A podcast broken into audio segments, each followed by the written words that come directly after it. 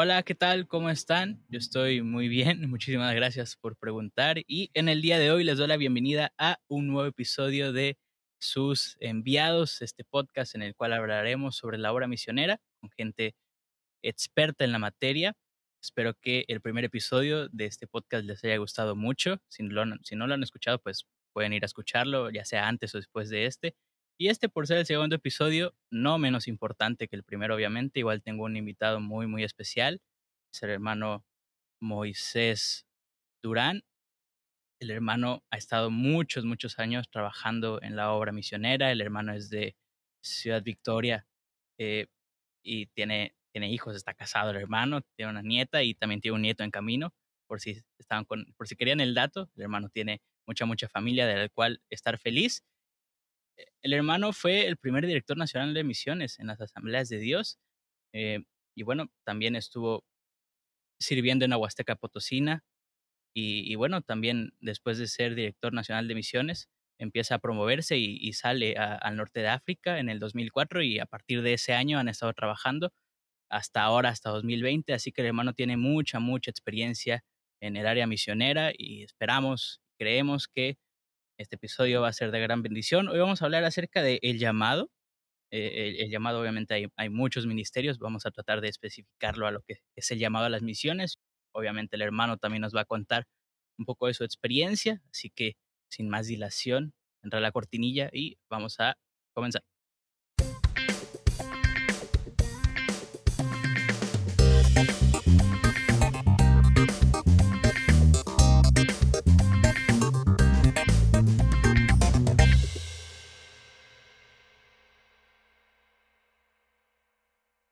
Hola, ¿qué tal amigos? Espero que estén muy bien. Mi nombre es Pablo Hernández, esperando que estén siendo bendecidos en gran manera, ahí donde quiera que estén escuchando, en Spotify, en YouTube, en Apple Podcast, donde, donde ustedes quieran pueden escuchar esto. Y les doy la bienvenida a este episodio. Como ya comentamos al principio, vamos a hablar acerca del llamado con el hermano Moisés Durán. Así que ya para dejar la, la, espera y la atención, hermano Moisés, ¿cómo está? Dios les bendiga. Preséntese un poco para aquellos que todavía no lo conozcan.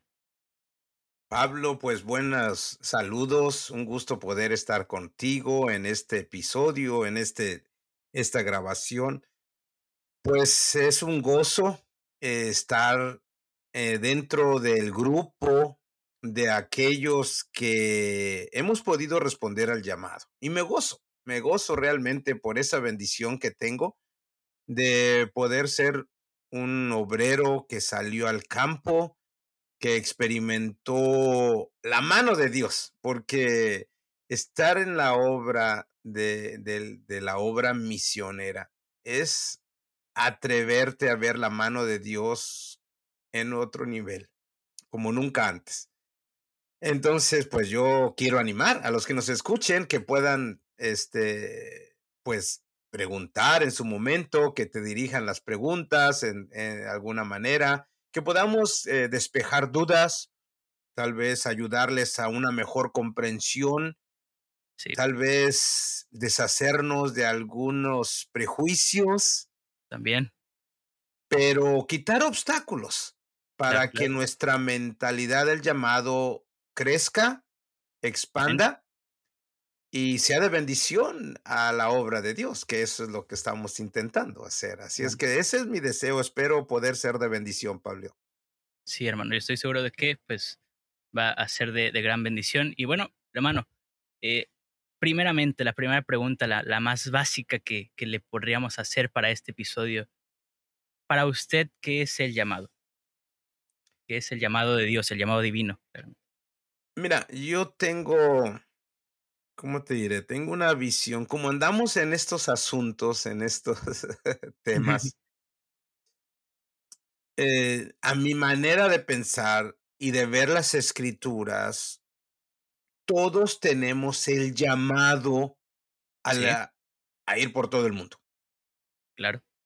Una de las cosas que yo creo, yo, yo siempre trato de hablar con las personas y comentarles es que tú debes de salir, a menos que Dios te diga que te quedes. Hay personas que han intentado, han ido y dicen, no, no, esto no es para mí, se regresan. Y no, no es nada malo, no es nada malo. Mi punto es, no digas que no eres llamado si nunca has obedecido. Ese es el Claro. punto.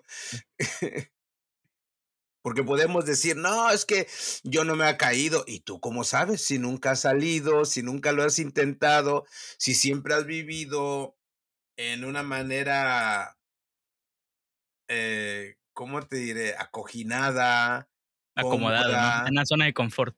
Sí, una zona de donde aquí no me pican ni las pulgas, ¿sí me entiendes? Entonces, ah, no, no puedes tener ese punto de decir yo no soy llamado. Entonces, mi, mi punto de vista es que todos somos llamados, que todos somos llamados. Eh, algunos somos llamados para una cosa, otros, pero todos somos llamados a cerciorarnos que la obra misionera se cumple cabalmente según los propósitos divinos. A eso me refiero, todos. Como a veces eh, se usa esa, esa frase muy trillada, que misiones se hace con las manos, con los pies, con las rodillas, y, y está bien, eh, no, no lo veo mal, pero realmente las misiones son dos cosas, dos cosas. O vas o das, porque todos tenemos que orar. O sea, Claro. de eso no es opcional. Sí, no es como que "Ah, a veces sí, a ver si oro, a ver si no oro. No, todos tenemos que orar. El misionero ora y el que se queda ora. claro. Oran los jóvenes, oran los ancianos, oran los niños, oran los adultos, todos oramos. Todos. Entonces, la obra misionera nos está llamando a que todos nos involucremos. Ok, no vas a ir, yo entiendo. No tienes la condición física, no tienes eh, la mentalidad, no tienes el aguante, no tienes la fortitud mental, no, lo que sea, lo que tú le llam- quieras llamar. No tienes la curiosidad, vale, perfecto. Pero no me digas que tú, que porque tú no eres llamado, no te vas a No involucrar. te vas a involucrar. Porque dando 20 pesos al mes para la obra misionera, eso no es involucrarte. Gastamos, yo siempre digo, gastamos más en la comida del perro que lo que damos para las misiones. ¿Cierto? Que se oye muy duro y se oye muy fuerte. Yo sé que hay personas que no les gusta que digamos eso, porque hay algunas personas que realmente se sacrifican para que siga adelante la obra misionera. Hay personas que realmente dejan de andar en camión para cerciorarse que tienen para dar a la obra de las misiones. Y a eso me, me refiero yo. Que a veces hemos entrado en una mentalidad, mijo, que el llamado es para el misionero. Y como que existe esa mentalidad de, y tiene que sufrir, si no, no es llamado, si no, no. Y, y no es así. Ah, el misionero no tiene que sufrir. No, Ya de por sí se está limitando en muchas cosas. ¿Por qué quieres que sufra? No, la iglesia, la iglesia estaba hablando el sábado, dando una ponencia. La iglesia tiene que dar, como dice la Biblia, de modo, en Tito 2.13 dice, de modo que nada les falte. La obra misionera debe ser apoyada para que el misionero no batalle. Claro. Pero a veces tenemos la mentalidad al revés. Entonces, y eso tiene que ver con la mentalidad del llamado. ¿Cuál es mi postura del llamado? Es que todos somos llamados. Sí. Eso no es vuelta de hoja. Si tú eres una persona lavada con la sangre de Cristo Jesús, si tú eres un creyente que ha conocido a Jesucristo y lo llama Salvador y Señor, tenemos el mandato en las Escrituras que nos está llamando a cumplir la gran comisión. Y no hay vuelta de hoja. No hay para dónde te hagas, no hay para dónde te muevas. No es El opcional. nivel del involucramiento en el llamado tiene que ver en la mañana en la manera que yo me involucro. Eso es mi, mi fe, mi confianza y mi, la manera en que yo veo el llamado. Depende en la manera en que me involucro. Que no puedo ir. No pasa nada. Pero da. Yo te conocí a un muchacho. No digo nombres porque a lo mejor los conocen. Pero este muchacho fue a una etnia. Y él dijo, no, que yo tengo llamado y que eso y que el otro. Y se aventó a una etnia y andaba en la etnia y tú sabes esos obreros que trabajan en las etnias que están un poco Sí. chisqueados. Ya hablando un término jocoso.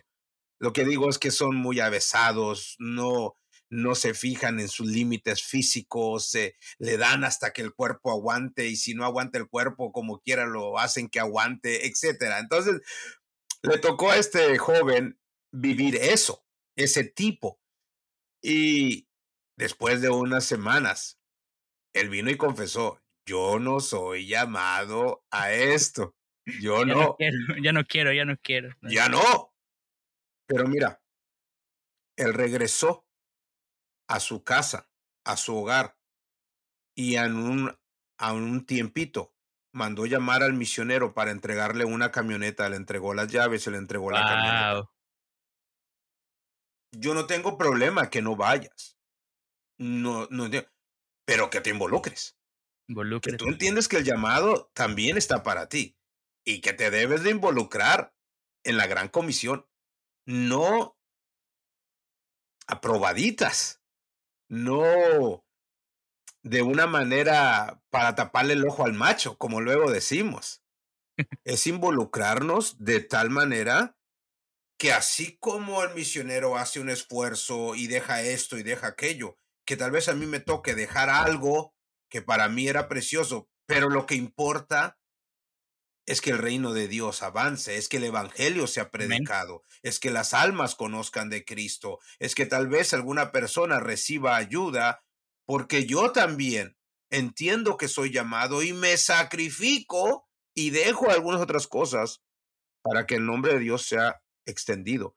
Entonces, esa es mi postura, básicamente, Pablo, que entendamos el llamado de una manera amplia, clara, extensa y comprometida, porque esa Claro. debe ser la vida del cristiano, una vida comprometida, donde Dios es glorificado en la manera que nosotros vivimos para cumplir la gran comisión. Mi nivel de involucramiento en la obra misionera habla de mi entendimiento del Dios a quien yo sirvo y de la comprensión de las escrituras. Es algo bien fuerte, algo bien fuerte. Muy sencillo, porque le sacamos la vuelta y dejamos los rayones, eh, que es que yo no soy llamado, si Dios los llamó a ellos, que Dios los llame, que Dios les supla. No, no, no, no, no, no. No. Dios los llamó a ellos y ellos van a salir al campo. Perfecto.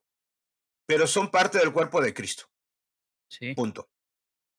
Son parte del cuerpo de Cristo. No estamos en el cielo, hermanito. Hermana, no estamos en el cielo. Estamos en la tierra. Y aquí en la tierra somos el cuerpo de Cristo. Y dice la Biblia que los miembros se ayudan entre sí. Se es. ayudan entre sí. La Biblia nos llama a que todos seamos parte del cuerpo de Cristo.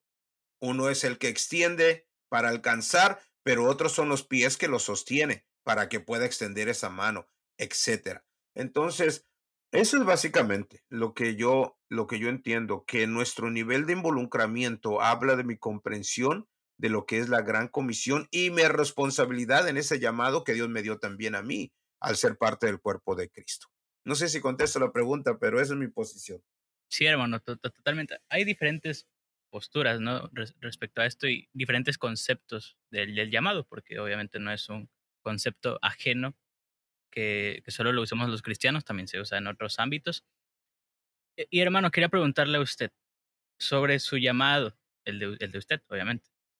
Porque, bueno, ya que usted dice, ¿no? Que el llamado es para que todos estemos involucrados. Entonces, ¿cómo empieza usted a involucrarse? Porque usted fue el primer director nacional de misiones. Sí. No sé si empieza ahí el involucramiento. Si es antes, Fíjate, ¿cómo fue? fíjate que no, mijo. Eh, yo tuve unos padres bien malos. eran cristianos, ¿ok? claro, sarcásticamente lo digo. Mis padres eran cristianos. Eran malos porque me llevaban a la iglesia. Eh, eh, sí, bueno, es que, es que mira, hicieron cosas sin preguntarme. ¿Como cuáles, hermano? Pues, ¿Para qué me presentan en la iglesia y me entregan a Dios? ¿Quién los manda, hermano? ¿Quién, quién les dijo eso? ¿Quién les dio esa ¿Cuándo brillante me consultaron? Cuando me preguntaban lo que yo quería. ¿Cuándo? O sea, eh, vamos a esperar a que el niño tome conciencia, lo presentamos y decimos si quiere. No me consultaron, por eso digo que yo tenía unos padres malos. Y luego, Sarcástica- sarcásticamente, por favor, sí, jóvenes. sí, no sí, tomen esto. sarcásticamente, totalmente. Y luego, este, en una ocasión, tenía unos meses de edad, yo iba comiendo, iba tomando leche de pequeñito, unos meses de edad, y me estaba ahogando. Ahogando, dice mi madre que me poní, me puse morado, ya no respiraba, estaba ahogándome totalmente. Ella siendo, mi madre era, no era enfermera titulada, pero trabajaba en un consultorio, entonces tenía mucho conocimiento de cosas médicas, o sea, no era por negligencia, Sí, sí. simplemente fue un accidente. Y, y cuando vio que yo ya estaba perdiendo el conocimiento, este, le dijo al Señor, Señor, si lo salvas es tuyo. El recurso que todos usan. Sí, soy pero tuyo. no me preguntaron, Pablo. ¿Ok? No me preguntaron. Y luego, pues fui creado en un hogar cristiano donde mi papá era medio tranza, me daba 20 centavos por cada salmo que me aprendiera de memoria, por cada capítulo de la Biblia que me supiera de memoria.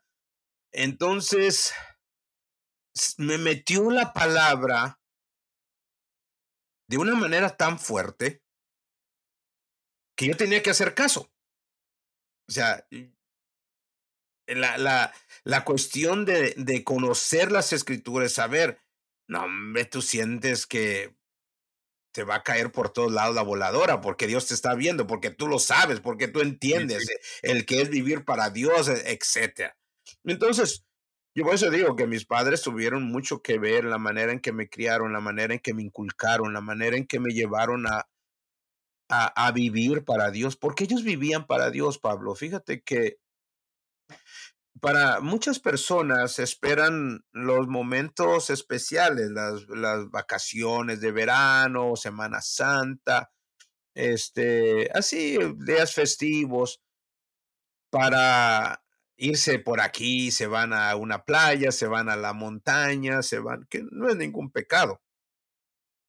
Pero fíjate que en nuestra casa eh, teníamos una costumbre que nosotros los veranos y navidades y a veces en Semana Santa, si se nos atra- atravesaba también, mis padres nos llevaban a ir a los lugares remotos, a hacer EBDB, a hacer cultos infantiles, a pasar películas, cosas así, nos llevaban y allá nos quedábamos dos, tres, cuatro semanas de rancho en rancho, de ejido en ejido, allá metidos, allá refundidos, comiendo tierra y matando sapos, eh, todo eso.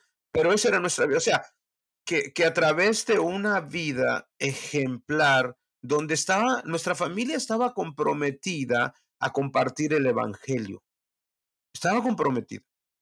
Eh, que los, los momentos especiales que teníamos no eran solamente para disfrutarlos y vivirlos, aunque los disfrutábamos, pero era también para cerciorarnos que el evangelio era compartido. Mi padre, mi madre siempre fueron parte de la iglesia. Mi madre se salía todo, salía y se iba a visitar gente y orar por los gente de con cáncer y, y él se iba a los hospitales y bueno, hacía su show y medio mi madre.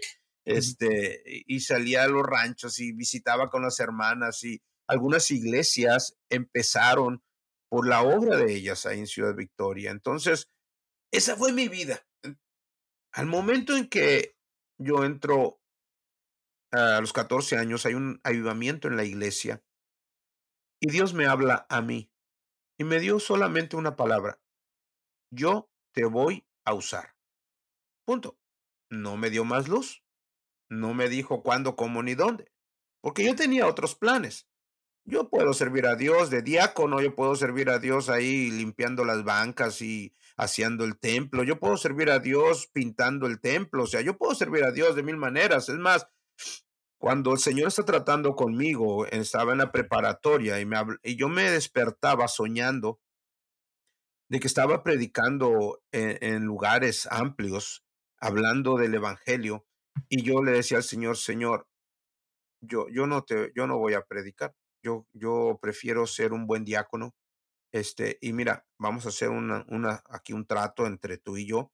Yo no voy a pagar diezmos. Yo voy a dar el 20%, o si tú me sigues bendiciendo, te doy más. O sea, eh, pero ni me hizo caso. No aceptó la catafixia ni nada. No, no, no, no, para nada. Entonces, llega el momento en que el Señor me confronta con mi compromiso personal con Él y me habla acerca en el año 1987, cuando cursaba el Instituto Bíblico. El Señor habla ya directamente conmigo y me habla acerca de ir al norte, al mundo musulmán. 1987, febrero de 1987. El Señor ya habla específicamente acerca de ir al mundo musulmán de una manera clara, definida, específica, con una visión.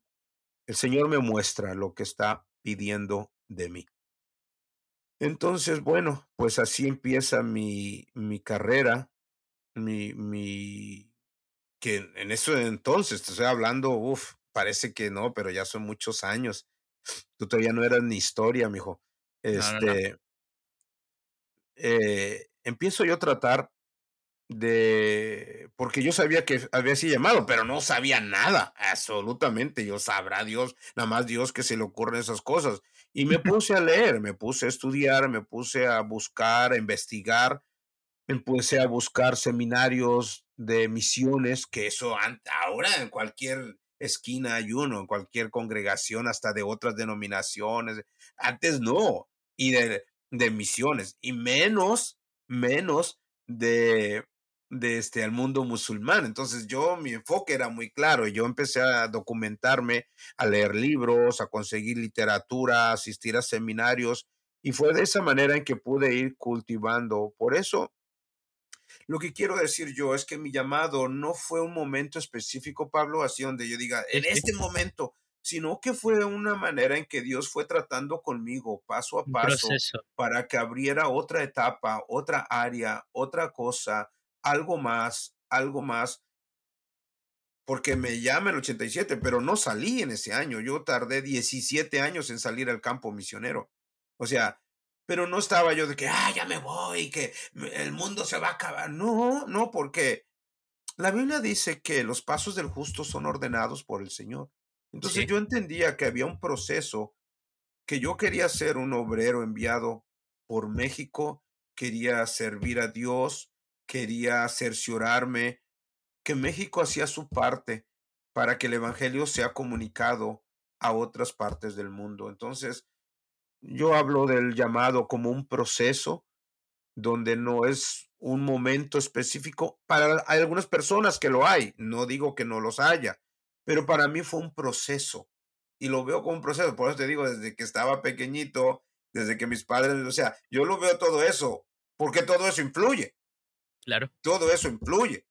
El saber que, pues, fíjate que nosotros salimos, mi padre nos envió a estudiar a Estados Unidos a una corta edad, yo tenía 15 años un chamaquito. Imagínate un huerquillo de 15 años viviendo solo en Estados Unidos que se aloca.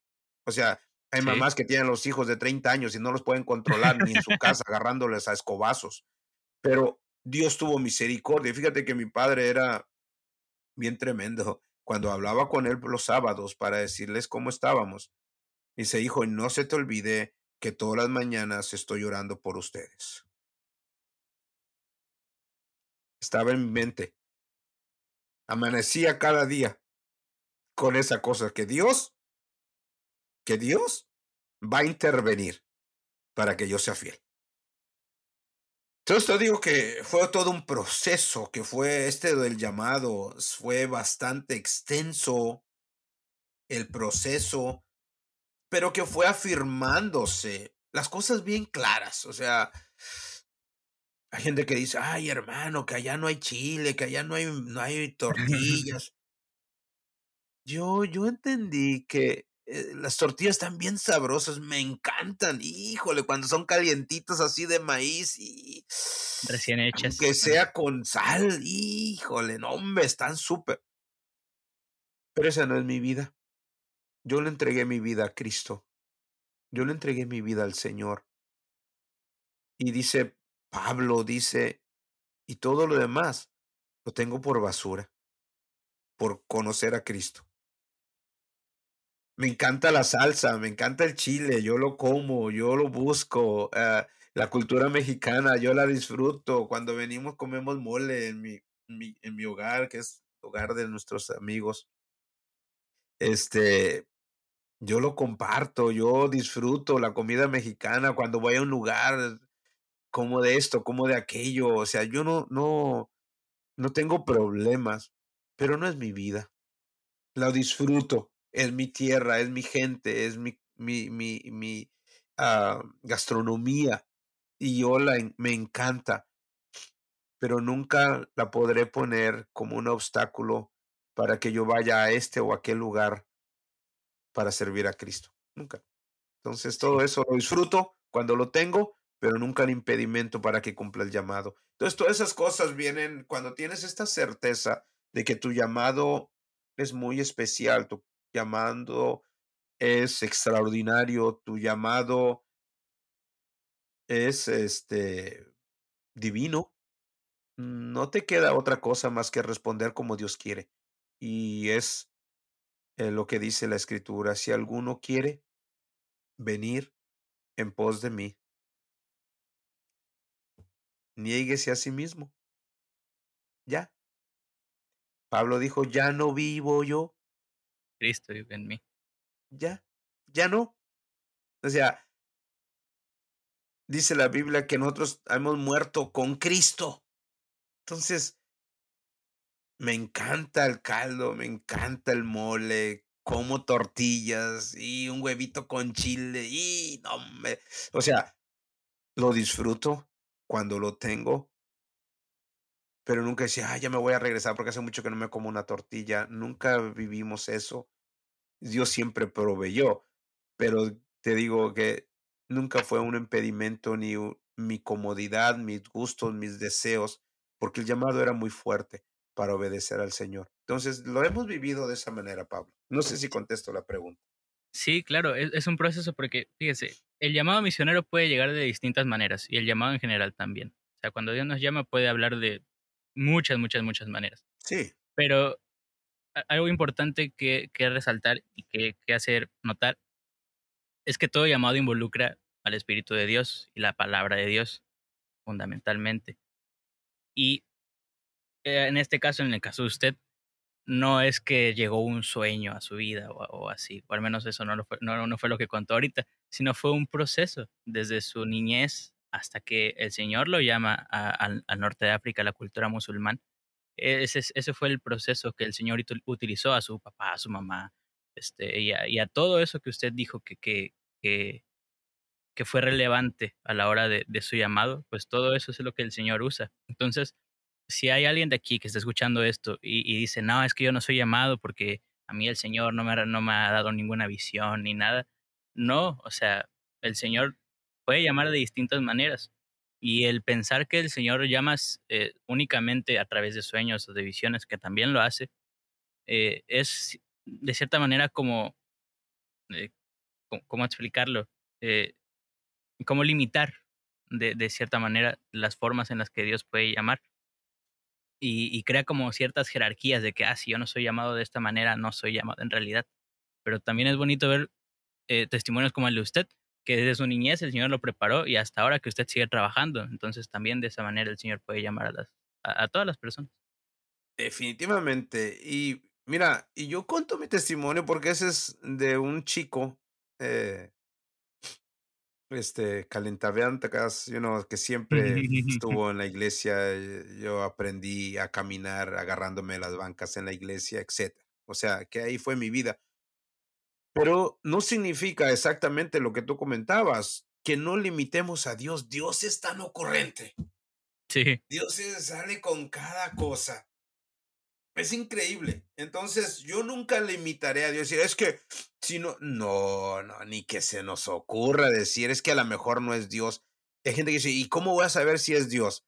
Pues, este, muy fácil, yo no creo, o sea, así sinceramente, no creo que el diablo te esté llamando para servir a Dios, o sea por favor, por favor, este, dilo de otra manera, que no tienes ganas, que no quieres, o dilo cualquier otra cosa, pero que sea el diablo el que quiera, este, eh, ¿cómo te Que tú que te va a llamar para que vayas hasta lo último de la tierra, por el amor de Dios. O sea, esos son posiciones ridículas, a mi parecer, son ridículas, porque de ninguna manera son los caminos de Dios. El que llama es Dios. Y, Sí. y hablas acerca del Espíritu Santo, definitivamente. Fíjate que a mí me influyó mucho en el año de 1900, ah, ¿qué es? Tendría 1980. Hubo un avivamiento en la, en la iglesia y, no, no, sí, en 1980, sí, exactamente. Estaba un pastor, Abelardo Guerrero, que ya partió con el Señor, pero él estaba orando por un avivamiento en la iglesia y el Señor lo hizo, un avivamiento tremendo donde radicalmente Dios tocó la vida de, los, de la juventud y de muchos de la iglesia, pero fue por medio del Espíritu Santo, fue una manera bien tremenda, bien tremenda. Eh, entonces, de esa manera, cuando Dios habla mi vida en ese avivamiento, a las 3 de la mañana, estábamos orando en la iglesia, los jóvenes, y eso porque nos habíamos salido a echarnos unos chescos por ahí, y estábamos ahí, y nos agarró la plática de estar hablando de las cosas de Dios, y empezó a sentir la presencia de Dios, nos fuimos a la iglesia y el pastor oyó y él ya iba a renunciar al siguiente día, porque él decía que si Dios no se movía, él se iba a ir, porque entonces estaba estorbando la obra de Dios. Y esa noche llegamos a las 3 de la, a las 2 de la mañana, más o menos, una yo creo, llegamos los jóvenes, eh, antes de que hubiese tanto crimen como ahora, llegamos ahí, nos, nos, nos pedimos que nos abriera el templo, abrió el templo, él oyó donde veníamos hablando en lenguas por el camino y cuánto. Y es ahí donde Dios trata conmigo, donde Dios y yo estaba a punto de salir fuera, pero Dios trató de una manera radical, una manera especial con su Santo Espíritu y, y han sido esas experiencias con el Espíritu Santo la que han hecho que yo respondiera al llamado. Por eso te digo que eh, el, eh, la experiencia del llamado nunca irá aislado de tu comunión con Dios, de Claro, tu relación con el Espíritu Santo, de, tu man- de la manera en que tú ves a Dios y la manera en que vamos a entender y poder ver a Dios claramente es en las Escrituras. Eh, eso es lo que nos dice la Biblia. El que lo da a conocer al Padre es Jesús, según Juan capítulo uno versículo 18 y es el que hace una exégesis. La palabra es ahí que Jesús hace una exégesis del Padre. Si queremos conocer al Padre, si queremos conocer al, al Todopoderoso, tenemos que conocer a Cristo. Y, y para conocer a Cristo tenemos que tener comunión con Él. Entonces, es una vida espiritual necesaria, imprescindible, básica, para poder entender lo que es el llamado a cada persona. Hay gente que dice, es que yo no tengo, yo no siento llamado. Tal vez nunca te has abierto a la presencia de Dios, porque cuando te abres a la presencia de Dios, Dios se le va a ocurrir cada cosa para usarte, te va a decir cada cosa para que le sirvas, te va a llevar por esto, te va a llevar en esto, aquello, te va a mostrar así, te va a mostrar así. Y tú vas a ver que es Dios tratando contigo pero nunca denigremos la presencia de Dios en nuestras vidas claro. diciendo que a lo mejor, ¿qué tal si es el diablo? Jamás pienses que el enemigo te va a llamar para llevarte al campo. O sea, eso es inconcebible, irracional. Di que no quieres, di que no te gusta, pero no digas que es el diablo, que esa es una excusa vana, a mi parecer, innecesaria.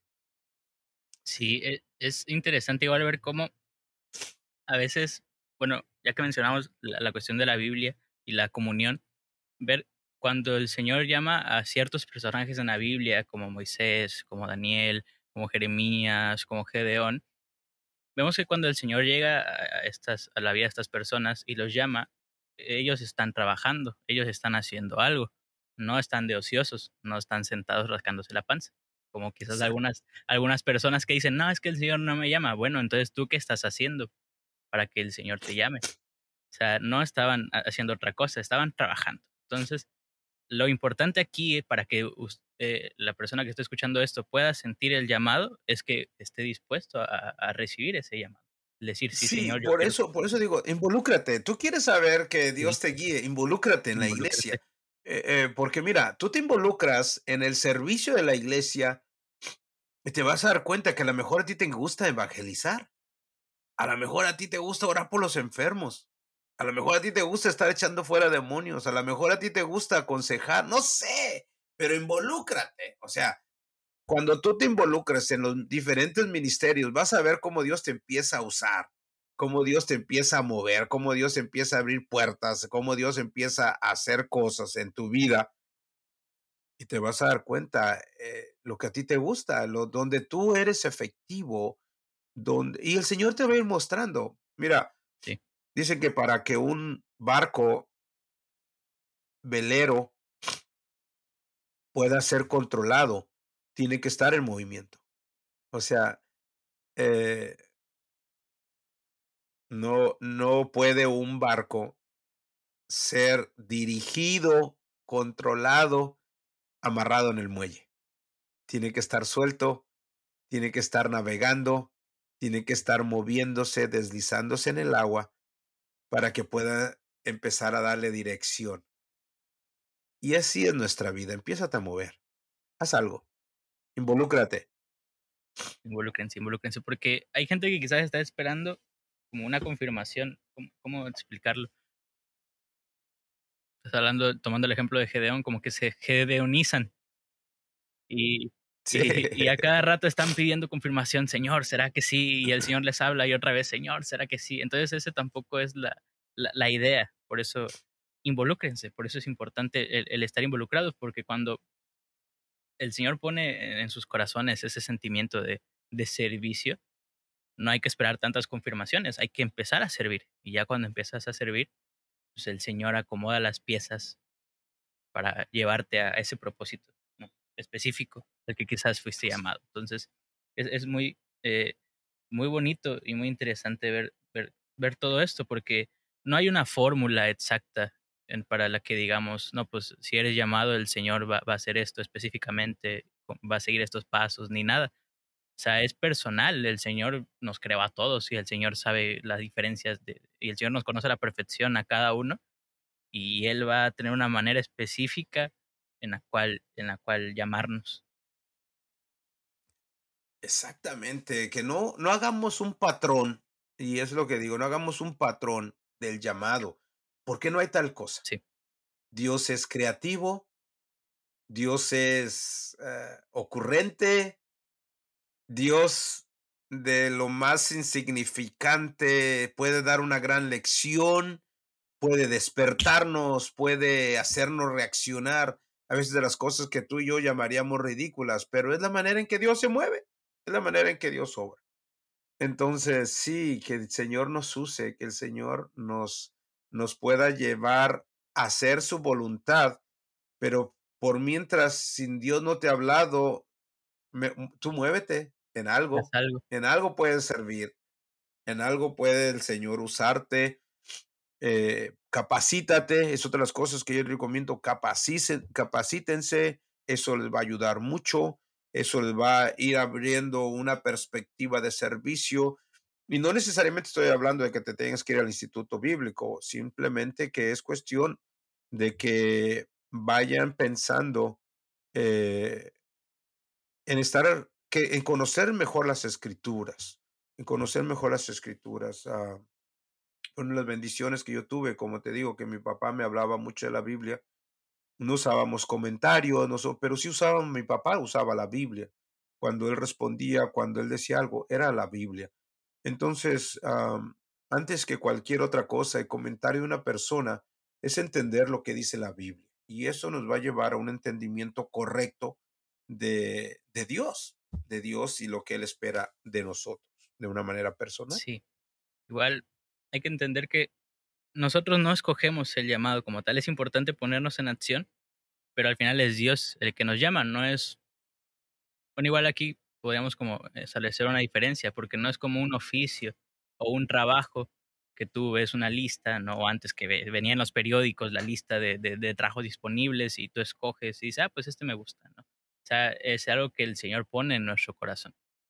Y si tú dices, no, pues a mí el Señor no me ha llamado, pues como dice el hermano, empieza a trabajar. Hay mucho trabajo en la iglesia, créanme que en la iglesia lo que sobra es cosas, son cosas que, que hacer. Hasta limpiar los baños puede ser un, un buen lugar por donde empezar para trabajar en, en la iglesia. Hay mil cosas que hacer sí, en la obra de Dios. Hay muchas, muchas, muchas. y lo que sea, pero involúcrate en hacer Sí. la voluntad de Dios. Sí, Ese amén. es, ese Bueno, hermanito, para ir ya eh, cerrando este, esta, esta plática, este episodio, eh, quiero que nos platique un poco acerca de, de los proyectos en los que usted está, está trabajando ahora y, y bueno, invitar a, a- a la audiencia a que apoye, que se involucre en esos proyectos también. Así que, hermano, no sé si quiera platicarnos acerca un poco de eso. Mira, en este, en este momento, yo ya no soy parte del DNM. No soy parte del DNM eh, por cuestión de, de logística, por cuestión de esto de la pandemia. Nosotros tuvimos que regresar al no tener un lugar donde aterrizar. Nos venimos aquí al sur de Texas. Una iglesia nos abrió las puertas y eso nos llevó consecuentemente pues a ya no ser parte del DNM. Pero en estos momentos lo que tengo de proyectos son dos básicamente. Uno es tratar de promover la obra misionera a los musulmanes dentro de las iglesias hispanoparlantes de Estados Unidos. Ese es uno. Y lo otro, algo que yo he, eh, estamos hablando con el Departamento de Misiones de aquí ahora de Estados Unidos, del distrito y el nacional, el poder ser de bendición a todos esos latinos que han salido al campo misionero y que de una manera u otra están pasando momentos difíciles, momentos de adaptación. Creo que el tiempo que hemos estado en el campo, algo hemos aprendido y podríamos ser de alguna manera de orientación.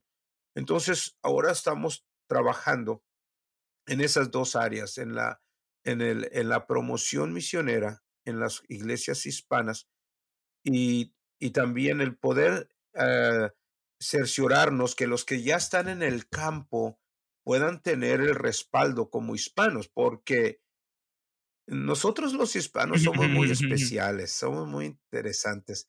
Este, somos de una mentalidad diferente, totalmente. Entonces, a veces sufrimos ciertos choques o sufrimos ciertas cosas que una persona anglosajona, que una persona asiática no lo comprende por el nivel de entendimiento. Nosotros somos muy de familia. Y si nosotros no logramos eh, eh, superar y tratar con esa situación, el misionero hispano sufre mucho porque le cortas toda relación con su familia en cierta manera y sufre mucho.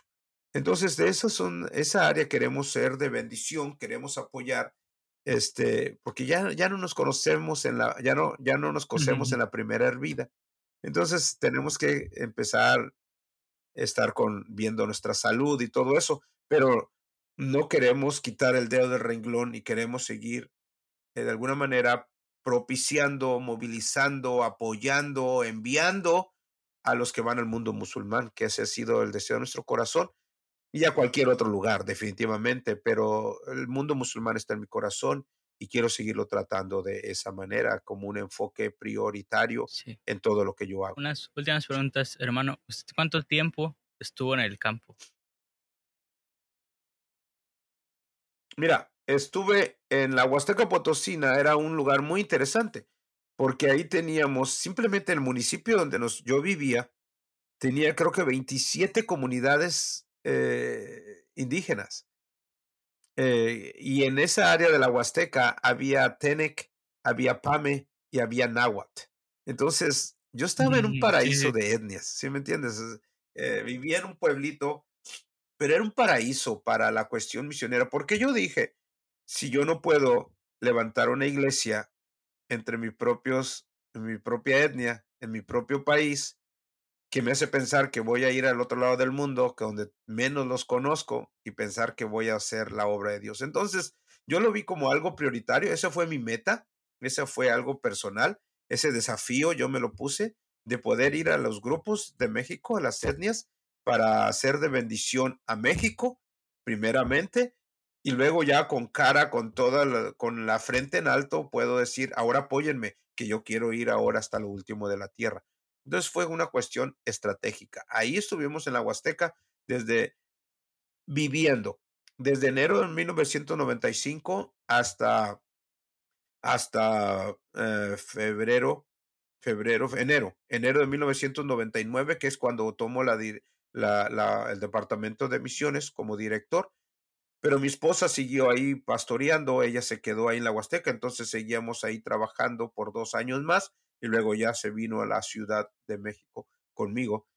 Pero sí, eso fueron el tiempo que estuvimos hasta el 2001, que estuvo ella y yo como quiera involucrado en lo que era el apoyo a los grupos étnicos. Y luego en el 2004 que salimos para el norte de África, que salimos en mayo del 2004, llegamos ahí a, a, España y luego nos fuimos, a, llegamos a Sevilla y luego nos fuimos al norte de África, a, a, esta, ciudad que tiene un conglomerado de, etnias, pero también es, es, un lugar donde tenemos acceso a musulmanes, a judíos, a hindús, gitanos, eh, hay muchos refugiados. Entonces era un, era un crisol de, de nacionalidades, de grupos étnicos, y nos tocó la bendición de poder compartir ahí en esos lugares y aprender a dar el Evangelio ah, trascendiendo las culturas, porque ese es el desafío, aprender a dar el Evangelio de tal manera que trascienda tradición y cultura y que llegue al corazón de la persona. Entonces, sí, ahí estuvimos desde 2004 al 2020, ya el año pasado ya nos venimos para acá por esta cuestión de la pandemia, pero bueno, seguimos en pie de lucha y queremos sí, seguir. La verdad es increíble ver todo el tiempo que, que, que un misionero pasa en, en, fuera, como dijimos en, en, en, el episodio, fuera como de su zona de confort. Y, pues es, es, es muy bonito, hermano. Y, créame que eh, parte de mí, de parte de, de, mi familia, seguiremos apoyándolos y espero que todos los que estén escuchando esto igual, pues apoyen eh, al hermano, involucrándose, pues primeramente en la oración y si hay alguno que quiera animarse a ir al norte de África, pues también creo que puede contactarse con el hermano a ver si le da un poco de material. No, claro que sí. Fíjate que tenemos, hay una pareja mexicana que tomó nuestro lugar ahí en la iglesia que se fundó. Hay una pareja mexicana. Entonces, sí, por favor, contáctense. Si alguien tiene visión, si el Señor ha estado tratando contigo, si el Señor ha estado hablando a tu vida y te sientes un poco desubicado, no sabes el camino, ponte en contacto. Queremos que visites, queremos que vayas, queremos que tú veas, como luego dicen, para que no le digan y no le cuenten, porque a lo mejor le mienten. Entonces ve, eh, preséntate, pisa, huele, siente, respira el aire, que yo pienso que vas a ser de bendición una vez que entiendas cuánto amor Dios tiene por esas personas tanto así que te está llamando a ti a hacer la obra de Dios en ese lugar. Entonces, sí, póngase en contacto. Será algún, algún correo, algún número, algún perfil que usted quiera dejar para aquellas personas que quizás quieran contactarlo.